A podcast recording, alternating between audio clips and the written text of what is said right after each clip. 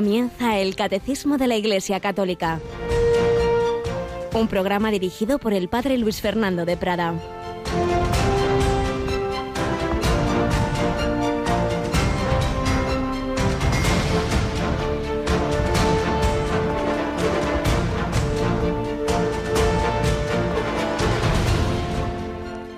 Todo me ha sido entregado por mi Padre, y nadie conoce al Hijo más que el Padre, y nadie conoce al Padre sino el Hijo, y aquel a quien el Hijo se lo quiere revelar.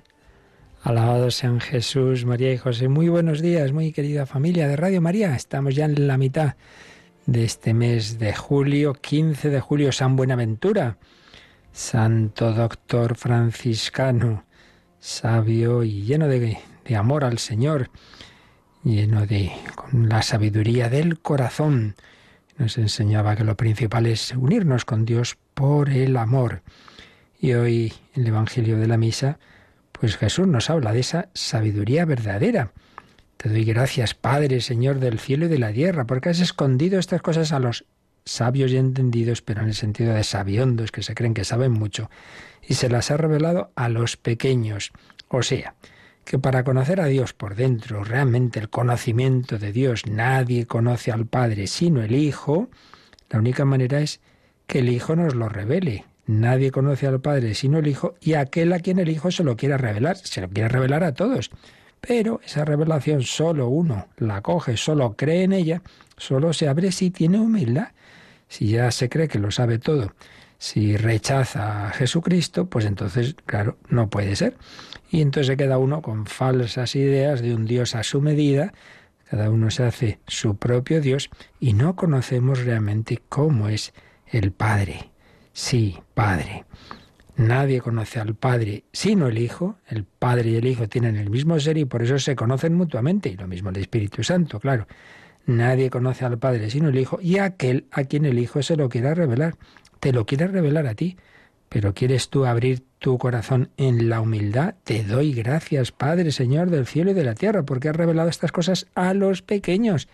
Hay que hacerse pequeño en el sentido de humilde, de sencillo, de no pretender dominar a Dios, de no pretender meterlo en nuestra cabecita, sino de abrir nuestra mente y nuestro corazón a una sabiduría superior. Por eso el principal camino de conocimiento del Señor es la oración. Pedid y se os dará, Señor, quiero conocer. Muéstrame tu rostro, muéstrame tu rostro, Señor. Y si el Señor Jesús nos revela al Padre, también la Virgen María nos revela a su Hijo, a Jesús por María, y con María y Jesús al Padre en el Espíritu Santo. Esta es la vida cristiana, este es el conocimiento que pedimos al Señor por mediación de la Virgen. Y por cierto, pues mañana tenemos una de esas fiestas tan queridas y populares de la Virgen María, Nuestra Señora del Carmen. Tenemos un día más a Yolanda Gómez. Buenos días, Yoli. Muy buenos días, padre. Bueno, pues hoy terminamos la novena de la Virgen del Carmen, ¿verdad?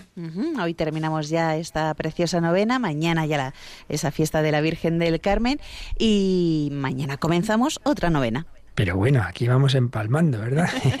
y además de un apóstol que se llevaba muy bien con la Virgen María, ¿no es así? Eso es de Santiago, apóstol, que bueno, pues nos vamos preparando también para ese 25 de julio, también una fiesta muy bonita. Muy importante que nos encomendemos al patrono de España, bueno, uno de ellos, porque no hay que olvidar, la patrona principal de España es la Inmaculada. Y luego Santiago Apóstol y luego Santa Teresa de Jesús. No andamos mal provistos. Así que lo importante es eso, que primero la oración, que nos encomendemos a la Virgen, a Santiago, a Santa Teresa, y luego eso, que hagamos de nuestra parte todo lo posible en el espíritu del Evangelio, en el espíritu de Cristo, por hacer presente ese reino de Dios, por hablar al Señor, del Señor a todos. En otros tiempos, pues raro era el español no católico, hoy día más bien ya empieza ser al revés. Por eso tú, querido oyente, que conoces a Jesucristo, conoces a María, estás llamado a evangelizar. Esa nueva evangelización a tantas personas, nuevas generaciones, que ya no saben quién es Jesucristo, que tienen una falsa idea, que tienen esos prejuicios contra la Iglesia. Nos llegan siempre esos preguntas, esos correos ayer mismo, ¿cómo hago yo esta persona, este familiar, este amigo que, que creen, dice que cree en Dios, pero no en los curas, no, no, no es en los curas, es que no cree en ese Dios tal como se ha revelado, en Jesucristo, y tal como Jesucristo prolonga su enseñanza y su presencia a través de la iglesia que él ha fundado con los sacramentos, con la guía a través de esa jerarquía que él mismo ha edificado sobre los apóstoles, tú eres Pedro, sobre esta piedra edificaré mi iglesia. Y aquí llegaron esos apóstoles, Santiago, San Pablo, y enseguida se hizo presente ese mensaje, ese evangelio y esa presencia de Jesucristo a través de la Eucaristía y los demás sacramentos. Esto es mi cuerpo. Ese es el Dios que se nos acerca, no simplemente una idea de Dios, cada uno se hace a su medida. Y ese Dios pues se ha ido revelando, comunicando cada vez más y más, eh, dándosenos a conocer. Y en ese sentido, pues tenemos estas revelaciones del corazón de Jesús que evidentemente no añaden algo sustancialmente nuevo, si fuera sustancialmente nuevo no sería verdadero, porque la revelación pública termina, termina con la muerte del último apóstol, pero como enseña el catecismo, lo veíamos al principio del catecismo, sí que el Señor en sus los dones que va dando y en esas posibles revelaciones privadas lo que sí hace es digamos enseñarnos a, a entender mejor las riquezas que estaban ya en esa revelación inicial. Ya se hizo el Señor con Santa Margarita María y San Claudio de la Colombia y así lo hizo pues en España con este jovencito cuya vida estamos terminando de, de recordar el padre Bernardo de Hoyos, a quien Jesús dio esa promesa, reinaré en España. Pues seguimos hablando de Bernardo de Hoyos, en ese momento que llegábamos ayer de su ordenación sacerdotal.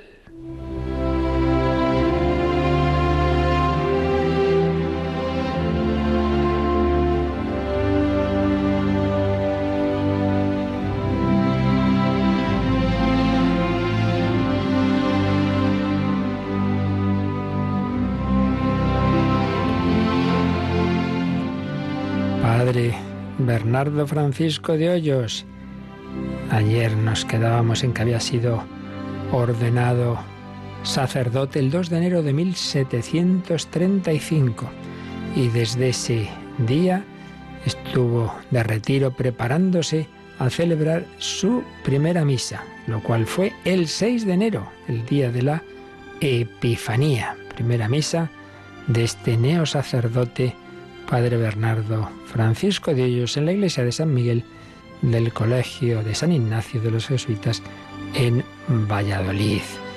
Aquella mañana de Epifanía Bernardo madrugó más que de costumbre.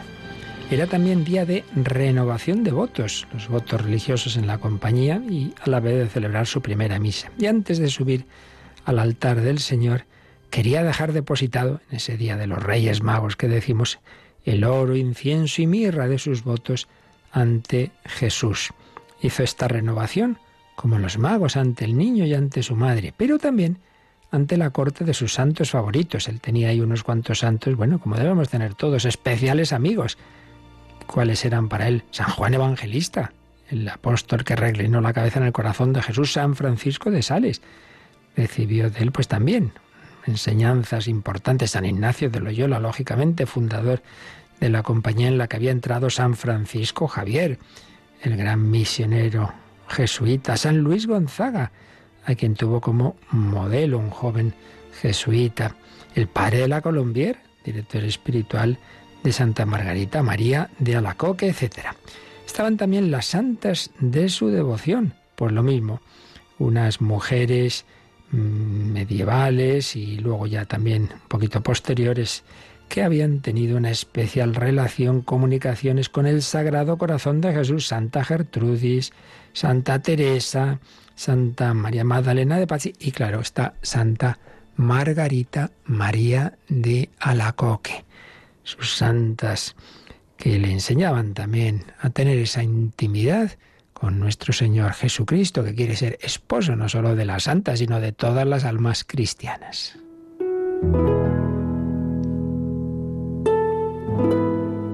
Y también tenía mucha devoción a su ángel de la guarda y a todos los ángeles. Y cuenta Bernardo. Jesús confirmó la elección que había hecho de mí para procurar su culto y el designio de su providencia en haberme elevado al sacerdocio antes del tiempo regular. Es decir, él, pues como tenía esas grandes luces y comunicaciones del Señor, pues algo le debió decir el Señor, pues haciéndole sentir pues que había sido un designio de su providencia el haberse podido ordenar antes de la edad mínima que se pedía para el sacerdocio, había tenido dispensa y el Señor le había querido hacer sacerdote muy jovencito, muy jovencito. Y escribe el padre Máximo Pérez, la primera misa de Bernardo bien podría llamarse una misa a cámara lenta, no por la lentitud y duración, que suponemos no llamó la atención de los presentes, sino por la serie de vivencias que en este tiempo pasaron por su alma. Por ejemplo, cuenta esto, el Señor me comunicó sus favores por un modo más elevado, apartado de lo sensible, con unos sentimientos altísimos y al mismo tiempo que llenos de dulzura muy sólidos y semejantes a los sentimientos de la fe. Y desde este punto parece que en cierto modo ha mudado el Señor de conducta en mi espíritu, porque no siendo tan frecuentes los favores, revelaciones, luces sensibles, son continuos estos otros favores y luces más altas, de suerte que así como la dignidad sacerdotal me ha colocado en otra esfera, así las gracias del Señor son de otra tan alta y sólida como aquella sacerdotal.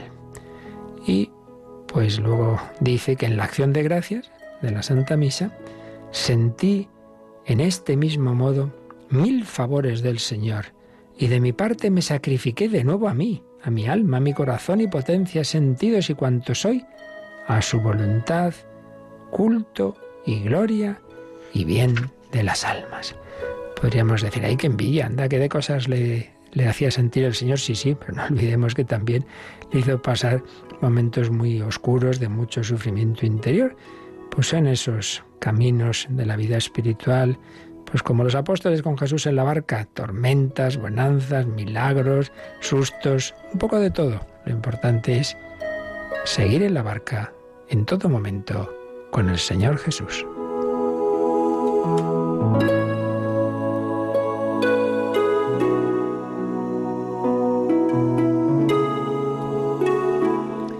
Bueno, pues ya era este joven sacerdote, pero recordemos que estaba todavía en el último año de estudios teológicos. Por tanto, ejercitó un poco esos ministerios, primeros ministerios sacerdotales, pero, como digo, de una manera muy limitada porque su principal ocupación seguía siendo el estudio. Pero eso sí, pues de vez en cuando le encomendaban alguna predicación y confesiones. Vamos a decir algo hoy de esa predicación y recordar que ya incluso antes de ser sacerdote, pues los jesuitas que estaban estudiando en el colegio de San Ambrosio se ejercitaban en la predicación y les encomendaban la predicación cuaresmal en diversos barrios de, de Valladolid. Entonces iban a las iglesias de la periferia o a sitios de paso público donde pasaba mucha gente y ahí predicaban.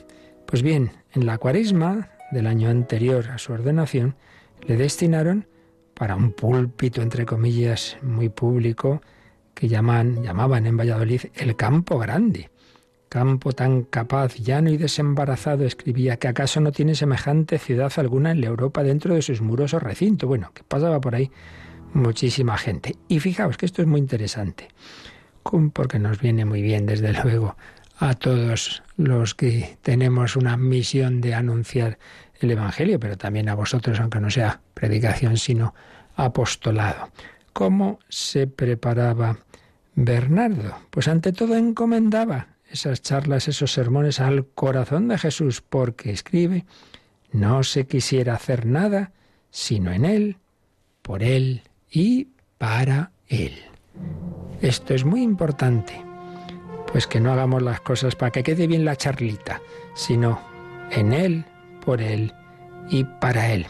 Y después se aplicó con todo su tesón al trabajo, teniendo siempre como objetivo que su principal intento escribe era mover los corazones de los pecadores por el motivo del infinito amor que debemos al Sagrado Corazón de Jesús y por la suma ingratitud del pecador contra el corazón divino. Y le quedaba un especial recurso. La víspera del primer sermón pedí a mis santos ángeles me llamasen y dispusiesen pecadores para el día siguiente. Y lo mismo hice a sus ángeles de la guarda para mí mismo. Y me exhortaron a hacerlo así siempre que predicase, declarándome que el no hacer fruto muchos predicadores con sus sermones nacía en parte de que ponían todo su cuidado en lo que habían de predicar, sin hacerse cargo que, por más sólidos, fuertes y bien dispuestos para convencer que llamasen los discursos, no alcanza si el Espíritu Santo no da alma y espíritu a las palabras. O sea, que la principal preparación del sermón no era ver qué voy a decir, sino encomendar a los ángeles de la guardia primero, que fuesen a esa predicación quienes la necesitaban. Y segundo, que esos ángeles intercedieran para que las palabras del predicador entraran en el corazón de esas personas. Más, mucho más importante de preparar, que voy a decir que hay que hacerlo, es la oración para que eso dé fruto, porque ya puedes, y esto vamos, la pura verdad, ya puede uno hacer la mejor, la mejor predicación, el mejor discurso, que no va a servir de nada si el otro pues se cierra y no hay una gracia especial. Recordemos el gran fracaso de San Pablo en el Areópago, un discurso muy bien construido, nada, se convirtieron dos gatos y medio. Y es que es así, que no se trata, pues ya lo hemos dicho antes, no, no se trata de, de, de una sabiduría de este mundo, sino que el Señor revela estas cosas a los pequeños, a los sencillos, y hay que pedir esa gracia de que, de que lo que se dice toque el corazón, porque si no, pues no va a servir de nada. Se encomendaba a los ángeles y escribe, experimenté en el numeroso auditorio la conmoción de los buenos oficios de los ángeles. Mientras iba por las calles con el crucifijo se atropellaban en mi corazón mil dulcísimos afectos, tratando con los ángeles, con su príncipe y con el buen Jesús, a causa de los pecadores. Y en subiendo a predicar empezaba diciendo al Señor, en tu nombre echaré, los las redes, en tu nombre, claro. Aquí no vengo yo a decir mi discursito, en tu nombre echaré las redes en lo exterior sin el menor rastro de miedo. Antes parece que me hallaba revestido del mismo Cristo en la serenidad y confianza con que trataba su causa. El Señor me daba fuerzas y bastante voz, y eso que era más bien chiquitujo.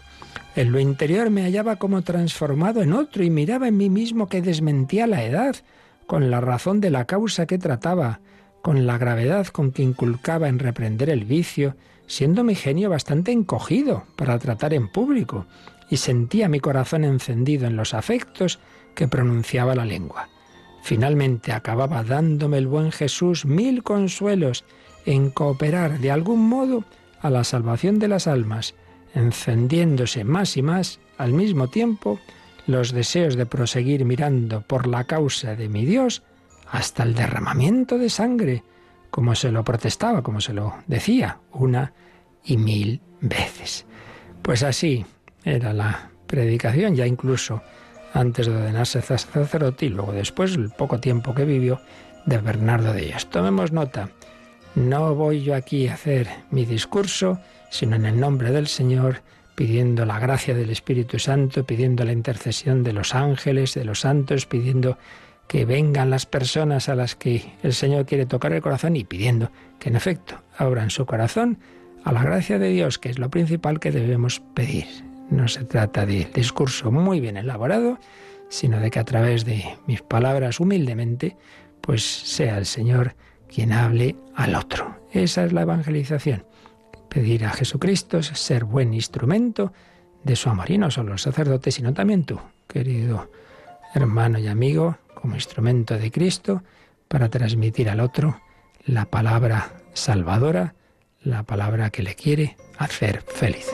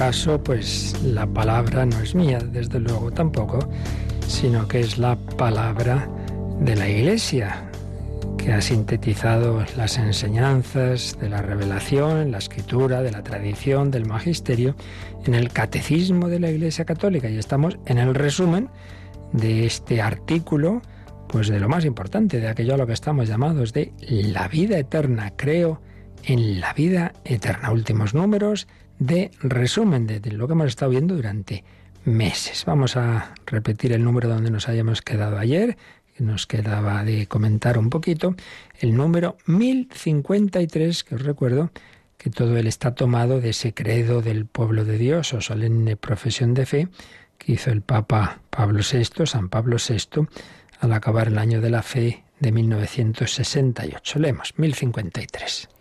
Creemos que la multitud de aquellas almas que con Jesús y María se congregan en el paraíso forma la iglesia celestial, donde ellas, gozando de la bienaventuranza eterna, ven a Dios como Él es y participan también, ciertamente en grado y modo diverso, juntamente con los santos ángeles, en el gobierno divino de las cosas que ejerce Cristo glorificado, como quiera que interceden por nosotros y con su fraterna solicitud ayudan grandemente a nuestra flaqueza. Bien, pues ya recordábamos ayer, veíamos aquí los aspectos que están eh, resumidos preciosamente también por Pablo VI en este, en este párrafo de, de ese credo, ¿verdad? Multitud de las almas, porque estamos hablando de lo que ocurre ahora, antes de la resurrección universal, antes del juicio final.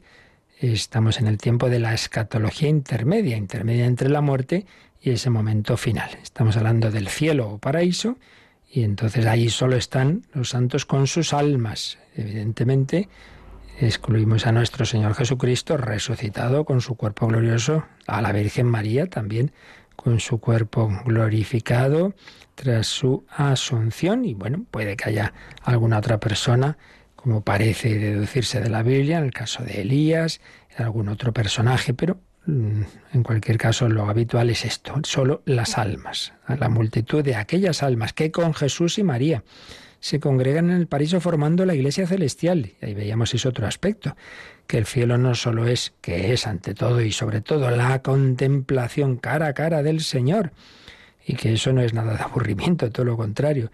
Eh, como Dios nos sacia infinitamente, pues el alma constantemente estará descubriendo algo nuevo y disfrutando. Pero también está ese otro aspecto de la alegría celestial que es la comunión fraterna, ya sin las limitaciones que aquí tenemos, pues por, nuestros límites, valga la redundancia, por nuestros pecados, etc. Mm, como consecuencia de todo eso que allí se vive, gozan de la felicidad eterna, la bienaventuranza eterna, ven a Dios como Él es y además pues no se desentienden de nosotros, sino que también siguen colaborando con Jesús, con María, con los ángeles, en, el gobierno divino de las cosas. Es decir, dice, interceden por nosotros, interceden, no nos olvidan, claro que no, por eso hacemos muy bien en encomendarnos a los bienaventurados del cielo. Con su fraterna solicitud ayudan grandemente a nuestra flaqueza. Y bueno, ayer veíamos algunos comentarios, pero vamos a siempre nos gusta ver cómo estas mismas verdades, en este caso el cielo, cómo lo expone el catecismo juvenil, el Yucat. Y para ello nos vamos al número 158 del Yucat, que hace esta pregunta: ¿En qué consiste el cielo? Y en primer lugar da la primera respuesta así más básica que nos lee Yolanda. El cielo es el momento sin fin del amor Nada nos separa ya de Dios, a quien ama nuestra alma y ha buscado durante toda una vida. Junto con todos los ángeles y santos, podemos alegrarnos por siempre en y con Dios. Y lo desarrolla un poquito más en el siguiente párrafo. Quien contempla a una pareja que se mira tiernamente, quien contempla a un bebé que busca mientras mama los ojos de su madre, como si quisiera almacenar para siempre su sonrisa, percibe una lejana intuición del cielo poder mirar a Dios cara a cara es como un único y eterno momento de amor. Pues veis lo que decíamos, el Yucat viene a decir lo mismo que el Catecismo Mayor, pero con ejemplos y, y de una manera con un lenguaje pues más cercano a los jóvenes. Y aquí el ejemplo cuál es? Pues el amor humano. Entonces nos dice eso, el cielo es el momento sin fin del amor. Todo verdadero amor quisiéramos que durara para siempre, que nunca murieran mis padres, mi esposo, mis hijos, este amigo. Eso quisiéramos. Bueno, pues eso se va a dar, eso se va a dar. El cielo es el momento sin fin del amor. Ya nada nos separará de Dios, nada. Ese Dios a quien nuestra alma ha buscado. Nada nos separa ya de Dios, a quien ama nuestra alma y ha buscado durante toda una vida. Toda una vida. Ya es tiempo de caminar, decía Teresa de Jesús, ya cuando moría, esposo mío, ya es tiempo de caminar, venga, venga, estoy deseando irme contigo, que muero porque no muero. Nada nos separa ya de Dios, a quien ama nuestra alma. Claro, la pena es el que, se va a morir y ni sabe quién es Dios, ni, ni lo conoce de nada, y yo con quien me voy a encontrar un desconocido, ¿qué me va a decir? Entonces horror y espanto a la muerte. Mientras que la muerte del cristiano, siempre con ese aspecto humano, de lógico, de, de cierto miedo, etcétera, pero, pero en el fondo del alma, y la verdad es que es muy impresionante que personas que no son místicas y tal, pero que, han vivido en la fe y con la ayuda de la iglesia, los sacramentos, pues uno lo ve, pues que viven, que mueren con paz. Nada nos separa ya de Dios, a quien ama nuestra alma, ya ha buscado durante toda una vida. Junto con todos los ángeles y santos, podemos alegrarnos por siempre en y con Dios. En esta frase, pues tenemos otra síntesis de qué es el cielo. Alegrarse en Dios. Estoy unido a Él, estoy contemplándole sin perder mi personalidad, como recordábamos ayer. Esto no es disolverse en un, magma panteísta, nada de eso. No, no, seguiré siendo yo. Pero en Dios, alegrarme, alegrarnos por siempre en y con Dios, pero junto con los hermanos. Por eso, repito, esa dimensión fraterna. Por ello tengamos en cuenta, eh, es que es esencial cuando Jesús dice que todo se resume la moral en el amor a Dios y en amor al prójimo, es que son dos dimensiones que están en esta vida y están en la vida eterna. Nunca podemos prescindir de ninguna de ellas. No cabe un amor a Dios que olvide al hermano, ni en el cielo, porque también es componente del cielo esa dimensión fraterna. Junto con todos los ángeles y santos podemos alegrarnos por siempre. Esto no va a terminar, porque aquí en esta vida, ay, que se acaba el domingo, ay, que llega el lunes, ay, se acaban las vacaciones. Allí no se acabará. Junto con todos los ángeles y santos podemos alegrarnos por siempre en y con Dios. Y luego, pues pone esos ejemplos humanos, ¿no? De unos enamorados que se miran tiernamente, pues mirar al Señor cara a cara cara a cara. Cuando Teresa del Niño Jesús, que desde pequeña había amado tanto a Jesucristo, había tenido momentos muy íntimos de comunicación con él, pero en cambio el último año y pico de su vida es una noche oscura terrible, terrible. Le parecía como que había perdido la fe, que no creía en el cielo. Y luego una enfermedad también durísima, en fin, unos meses muy, muy, muy duros y una agonía terrible. Los medios médicos de entonces más bien lo que hacían era hacer sufrir más, en fin, que lo pasó más que mal más que mal. Y la comunidad reunida en torno a ella en la agonía, pero los últimos instantes, un par de minutos quizá antes de morir, de repente eh, ese, ese momento de angustia se transforma. Su mirada se queda fija, tiene un éxtasis, está, está viendo, está viendo con una sonrisa impresionante.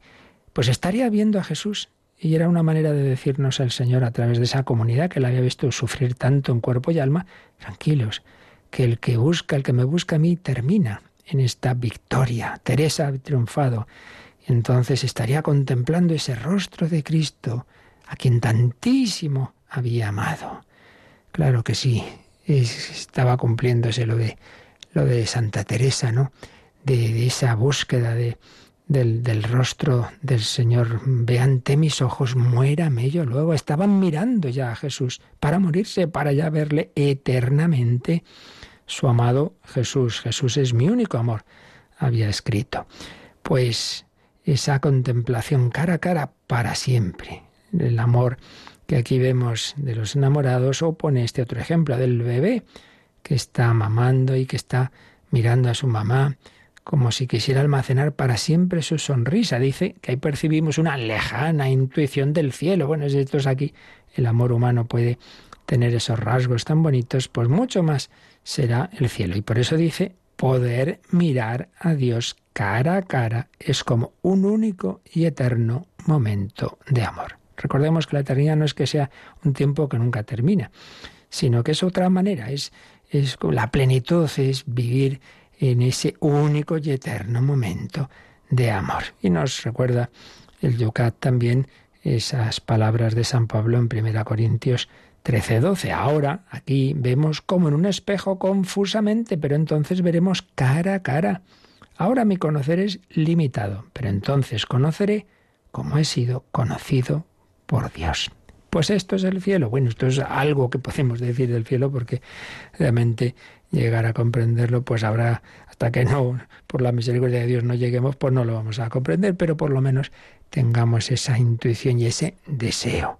Sí, Señor, que no sea tan tonto de por cosas de este mundo perderme ese amor eterno, ese contemplar a Dios, ese estar en Dios, con Dios, con los hermanos. Y saber que eso nunca terminará. Nada nos separará del amor de Dios. Nada nos tiene por qué separar en esta vida y desde luego allí, y así que no va a haber ningún peligro. Pues así se lo pedimos al Señor, que en esta vida nada nos separe, que solo me puedo separar yo si me empeño, pero todo lo demás no va a poder, porque la gracia de Cristo nos quiere proteger, nos quiere guardar para llegar a estar con Él eternamente.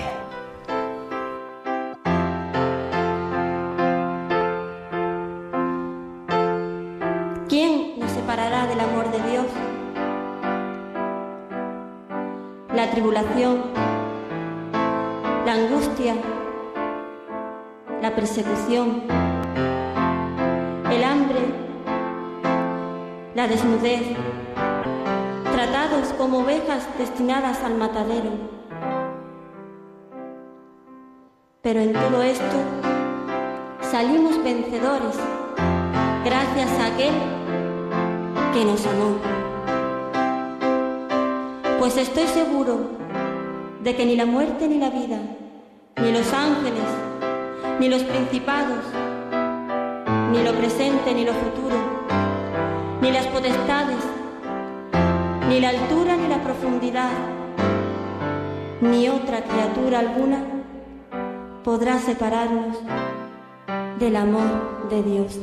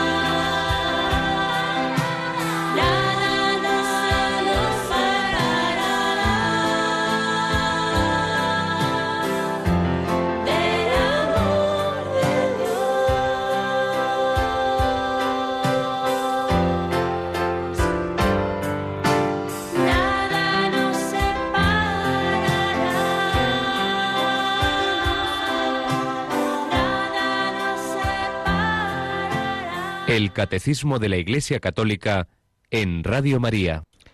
Nada nos separará ya de ese amor de Dios. Pero lamentablemente, pues no siempre termina nuestra vida pues con ese amor ya totalmente preparado y purificado.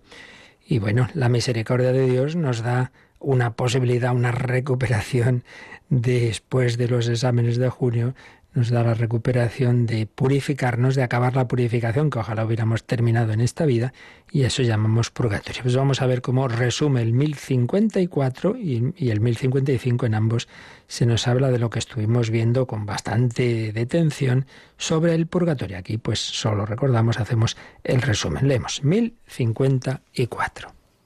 Los que mueren en la gracia y la amistad de Dios, pero imperfectamente purificados, aunque están seguros de su salvación eterna, sufren una purificación después de su muerte, a fin de obtener la santidad necesaria para entrar en el gozo de Dios. Pues aquí tenemos resumido lo esencial. Es la situación de los que, en primer lugar, mueren en la gracia y la amistad de Dios. Una y otra vez lo hemos estado repitiendo. El más allá depende, primero, claro, de que Dios nos da su gracia y nos invita, si no, no hay nada que hacer.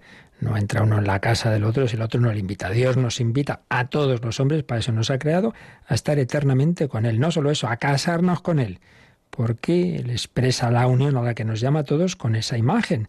Ya ves el esposo, Cristo es el esposo, la iglesia, el alma cristiana es la esposa. Nos invita a esa unión con Él, pero invita, no fuerza.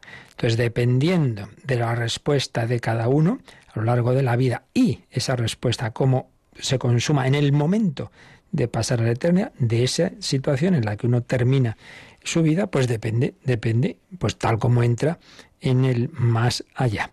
Si uno termina, como decíamos antes, ya en esa plenitud del amor de Dios, pues nada, ya Teresita que veía aquí a Jesús en esos últimos minutos de su vida terrena, pues ya eterna, ya pasó de ahí a contemplarlo en el cara a cara del cielo. Pero si uno aunque en ese, al menos al momento final de su vida, quizá después de una vida separada de Dios, pero al final, como el que llamamos el buen ladrón, uno ha aceptado esa última gracia de Dios, de su misericordia, pero, claro, no está preparado, no, no su alma no ha tenido esa preparación, no ha hecho el noviazgo, está toda la cosa muy fea todavía. Oye, no, no, hay que limpiarse bien, yo no puedo entrar en la boda así pues entonces, si eso ha sido pues el momento final y no, ha tenido esa necesaria preparación del alma, pues nos queda, como decíamos, el poderlo hacer después de la muerte, y eso es lo que llamamos el purgatorio. Los que mueren en la gracia y la amistad de Dios, porque sí que al menos al final han aceptado esa invitación del Señor, pero están imperfectamente purificados. Dice una bienaventuranza, bienaventurados los limpios de corazón, porque ellos verán a Dios, ¿no? O sea que mis ojos no están limpios, pues claro, hay que limpiarlos. Los ojos del alma, esa es la purificación que en esta vida pues se hace a través de la gracia que Dios da en los sacramentos, a través de las cruces, de las noches oscuras interiores, exteriores, disgustos, pues, todo lo que nos ayuda a poner nuestro corazón en Dios y no en las cosas terrenas y mucho menos en lo que nos puede manchar de alguna manera, apegos, etcétera. Todo eso hay que purificarlo. Nos ayuda mucho, por supuesto, el sacramento de la penitencia y las indulgencias. Y el último sacramento de, de la unción de enfermos. Todo eso ayuda, pero si uno no lo ha vivido con la necesaria actitud profunda y todavía hay zonas de su alma que no, que no están dispuestas en esa contemplación de Dios, pues hay que seguir esa tarea purificatoria. No vamos a repetir todo lo que vimos del purgatorio, lo que eh, también, como lo entendía Santa Catalina de Génova, que ilumina mucho, pues el poder purificatorio del amor. Bueno, pues todo lo que vimos, eh, esa purificación después de la muerte, pues para, no lo olvidemos, personas que están en gracia de Dios y por tanto muy importante que no se nos ocurra ver el purgatorio como una especie de infierno temporal. No, no. En el infierno hay odio, hay, hay desesperanza, en el purgatorio todo lo contrario.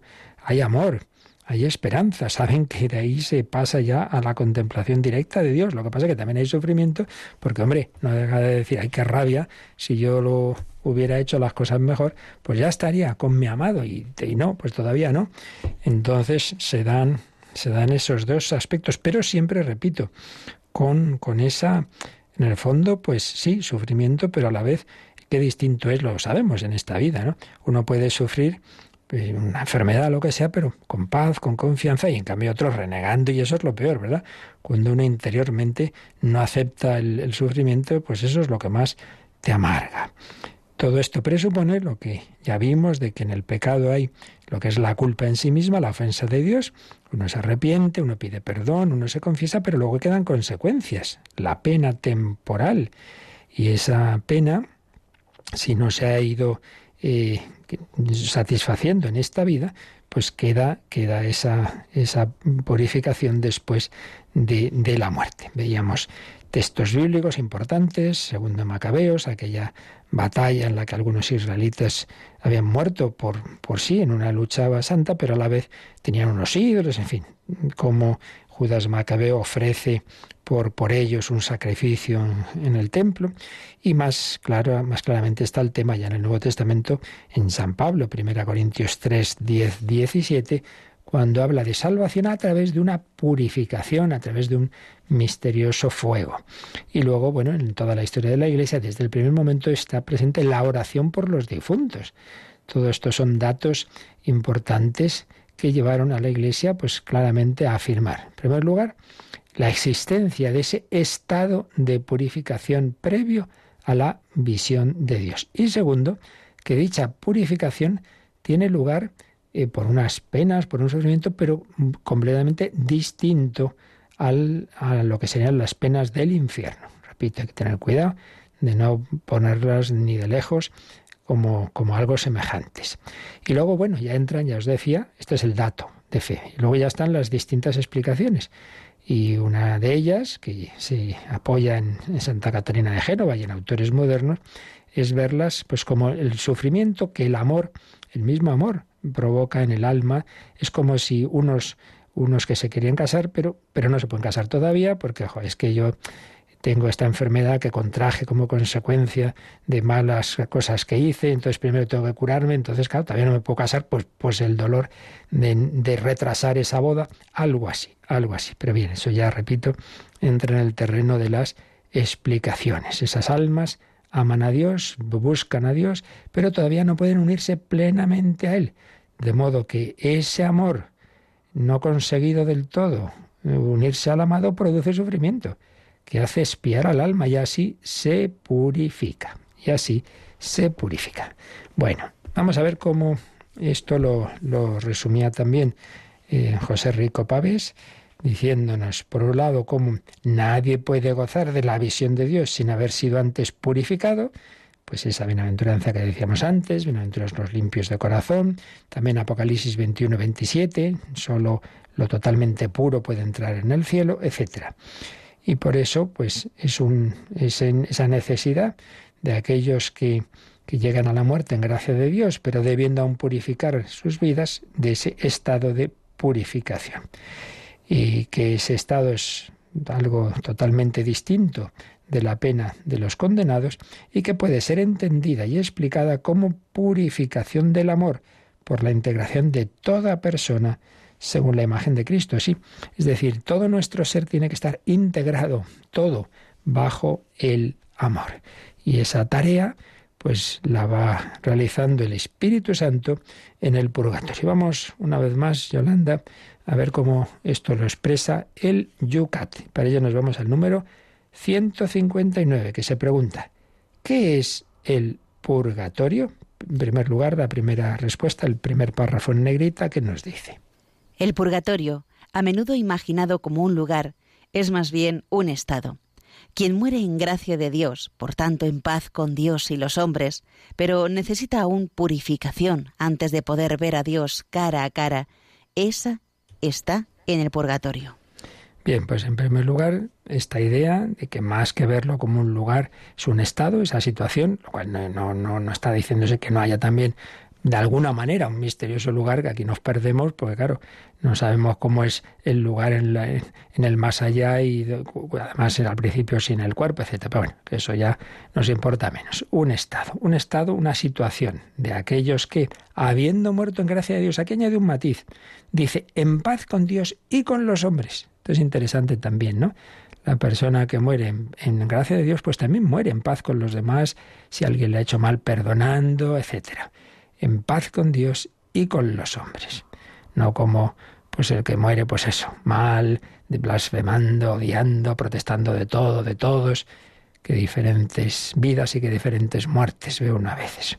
Quien muere en gracia de Dios, por tanto, en paz con Dios y con los hombres, pero necesita una purificación antes de poder ver a Dios cara a cara. Ese, ese está en esa situación que llamamos purgatorio y lo desarrolla con el siguiente párrafo. Cuando Pedro traicionó a Jesús, el Señor se volvió y miró a Pedro. Y Pedro salió fuera y lloró amargamente. Este es un sentimiento como el del purgatorio. Y un purgatorio así nos espera probablemente a la mayoría de nosotros en el momento de nuestra muerte. El Señor nos mira lleno de amor y nosotros experimentamos una vergüenza ardiente y un arrepentimiento doloroso por nuestro comportamiento malvado o quizás eh, solo carente de amor. Solo después de este dolor purificador seremos capaces de contemplar su mirada amorosa en la alegría celestial perfecta.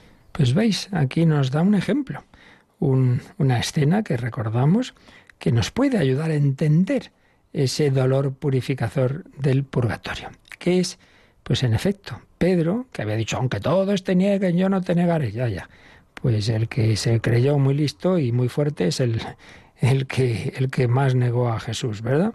Entonces le traiciona, yo no conozco a ese hombre, que no, que no lo conozco. Y cantó el gallo. Y entonces, en ese instante, Pedro que oye el gallo, y en eso llevaban a Jesús de una parte del palacio del sumo sacerdote a otra. Y Jesús, así como, sin que se notara mucho, para no delatar a Pedro, lo miró. El Señor miró a Pedro. Y dice el Evangelio que entre esa mirada y ese canto del gallo, Pedro salió fuera y lloró amargamente. Lloró amargamente. Y no sería solo esa noche. Sin duda Pedro pues siempre se acordaría de esas palabras, le resonarían. Ay, ¿qué dije? ¿Cómo dije yo que no conocía al Señor? Lloró amargamente. Y hasta que no se encontró con Jesús resucitado y el abrazo de Jesús, y recordemos esa escena en Tiberíades, Simón, hijo de Juan, me amas más que esto, ya no dice más, dice, Señor, tú sabes que te amo, Señor, tú lo sabes todo, tres veces Jesús le dio la oportunidad de tres veces decir que le quería al que tres veces había dicho que no lo conocía. Pues bien, el Yucat nos pone ese ejemplo. Dice, bueno, pues esas lágrimas, ese, ese lloro amargo, podemos ver ahí como una especie de imagen del, del purgatorio. Dice, supone, dice que un purgatorio así nos espera probablemente, es una opinión, a la mayoría de nosotros en el momento de nuestra muerte. Ay, yo no he respondido bien al Señor. Sí, yo lo quiero, pero he sido débil, he caído como, como Pedro le negó. Y Jesús me mira con amor, ay, qué vergüenza, qué, qué, qué bueno ha sido Jesús conmigo y qué mal me he portado yo con él. Entonces está como ese dolor purificador. Pedro estuvo llorando, bueno, pues dice que podemos de alguna manera imaginar el purgatorio como esas lágrimas, como ese arrepentimiento doloroso por nuestro comportamiento malvado o al menos carente de amor o habernos dejado llevar de esa debilidad, he preferido mi, mi propio pellejo antes que, que al Señor. Y entonces ese dolor que nos purifica es el que va haciendo surgir ese, ese amor en el que ya me podré encontrar con Cristo como Pedro. Pues finalmente Jesús le dijo, pastorea mis ovejas, tranquilo, que al final darás tu vida por mí. Sí, Jesús le anuncia el martirio al que lo había negado. La cosa termina bien, sí, pero antes lloró bastante San Pedro. Pues algo así, algo así nos pone este ejemplo el Yucat y me parece sugerente. Esas lágrimas de Pedro, ese dolor purificador como imagen del dolor purificador con amor, porque repito, la persona no va a perder esa conciencia de que estoy salvado por la misericordia de Dios, espero encontrarme con Él, pero, pero he retrasado este encuentro pues por, por, por no haber respondido del todo en mi vida. Dolor purificador, pero dolor salvador, que me llevará al encuentro con el Señor. Pues algo así. Esto es el purgatorio, esa purificación del amor, sabiendo que, que necesitamos eh, ser limpiados para contemplarle cara a cara. Pues así se lo pedimos por medio de María. María es la estrella que quiere llevar nuestra barca al puerto seguro de la eternidad. Terminamos invocándola, pero también os recordamos si queréis ahora hacer alguna consulta, nos queda algún minutillo.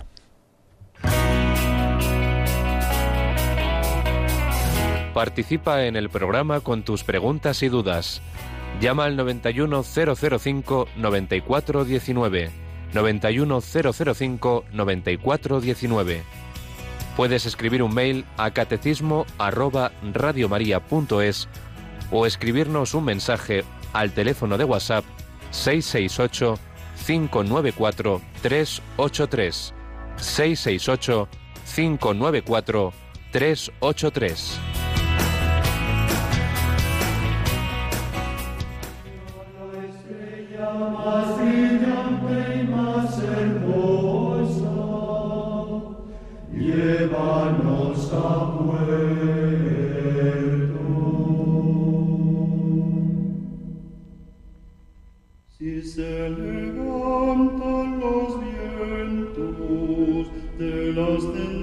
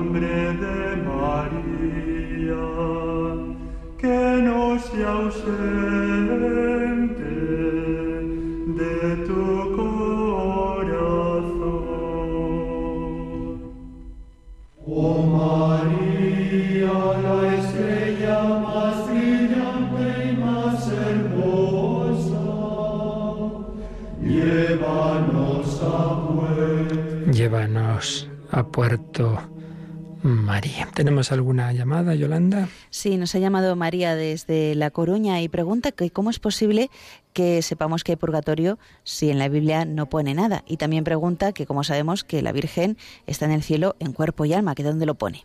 Vamos a ver.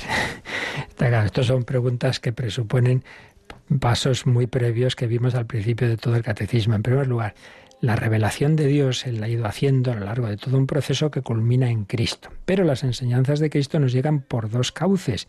En primer lugar, la tradición y en segundo lugar, la escritura. Y digo en primer lugar porque el Nuevo Testamento se escribe años después de que ya empieza la Iglesia a funcionar. Primero los apóstoles empiezan a predicar y a vivir lo que Jesús les ha dicho. Allá en el año 30, según parece, que es la resurrección del Señor, la Iglesia ya empieza y ya se están dando todas las enseñanzas de Cristo. Por eso no es el único cauce de conocimiento de la revelación de Cristo la Escritura, sino la tradición, la enseñanza oral, la liturgia. Eso por un lado. Entonces, por ejemplo, lo que, lo que acabo de decir sobre el purgatorio, desde el primer momento nos consta la oración por los difuntos. Eso es un dato que está ahí. Son, por un lado, que no solamente es fuente de revelación lo que está en la Biblia. De ninguna manera. Nosotros no somos una legión de un libro, sino de Cristo, Cristo vivo. Y Cristo no dice a los apóstoles, id y escribir un libro. No, sino id y predicad, id y bautizad. Entonces, eso por un lado. Esto está al principio del catecismo, ya digo, eso lo explicamos hace años ya, ¿verdad? Bueno, eso por un lado. Pero luego, lo que acaba de decir el purgatorio no es cierto. Ahí tendría que volver a las catequesis que vimos del purgatorio, donde vimos los textos bíblicos. Los he mencionado muy de pasada, claro. Harás el resumen, no puedo volver a explicar todo. El texto del libro de los Macabeos y el texto de San Pablo. No puedo, repito, volver a explicar esos dos textos, pero está todo en el podcast donde están esos textos bíblicos. En cuanto a la Asunción de María, es un caso claro de lo que digo de la tradición de la Iglesia. En efecto, tal cual no está, como no están otras cosas, y que sin embargo la Iglesia las ha ido transmitiendo porque, repito, no es el único cauce de transmisión de la revelación, la escritura, que cada uno se coge la Biblia y la interpreta como quiere. Eso es justamente el enfoque luterano, no.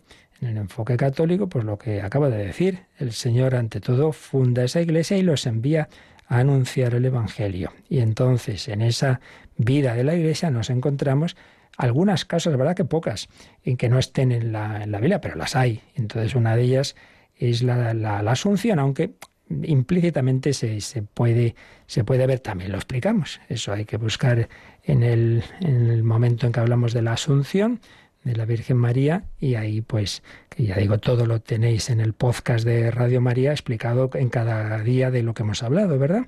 Y también recopilado en, diversos CDs. Pero bueno, básicamente estas dos son las, las respuestas. Uno, que nuestra única fuente de revelación no es la escritura, es la principal, pero no la única. Cristo no dijo ir y escribir, sino ir y anunciar y está, primero existe la Iglesia y la predicación antes que el Nuevo Testamento, que se va escribiendo poco a poco a lo largo del siglo I. Y luego, segundo, que, que sí que hay, eh, en el caso del purgatorio por lo menos, sí que hay elementos bíblicos que ya vimos y que, repito, pues que puede oír nuestra oyente buscándolos en el podcast. Bueno, pues se nos ha ido el tiempo, pedimos al Señor su bendición y esta noche os espero también hablando de esas noches oscuras que, se pueden confundir con lo que sería una depresión, de todo eso estamos hablando a las 11, 10 en Canarias en el hombre de hoy. Y Dios, la bendición de Dios Todopoderoso, Padre, Hijo y Espíritu Santo, descienda sobre vosotros. Alabado sea Jesucristo.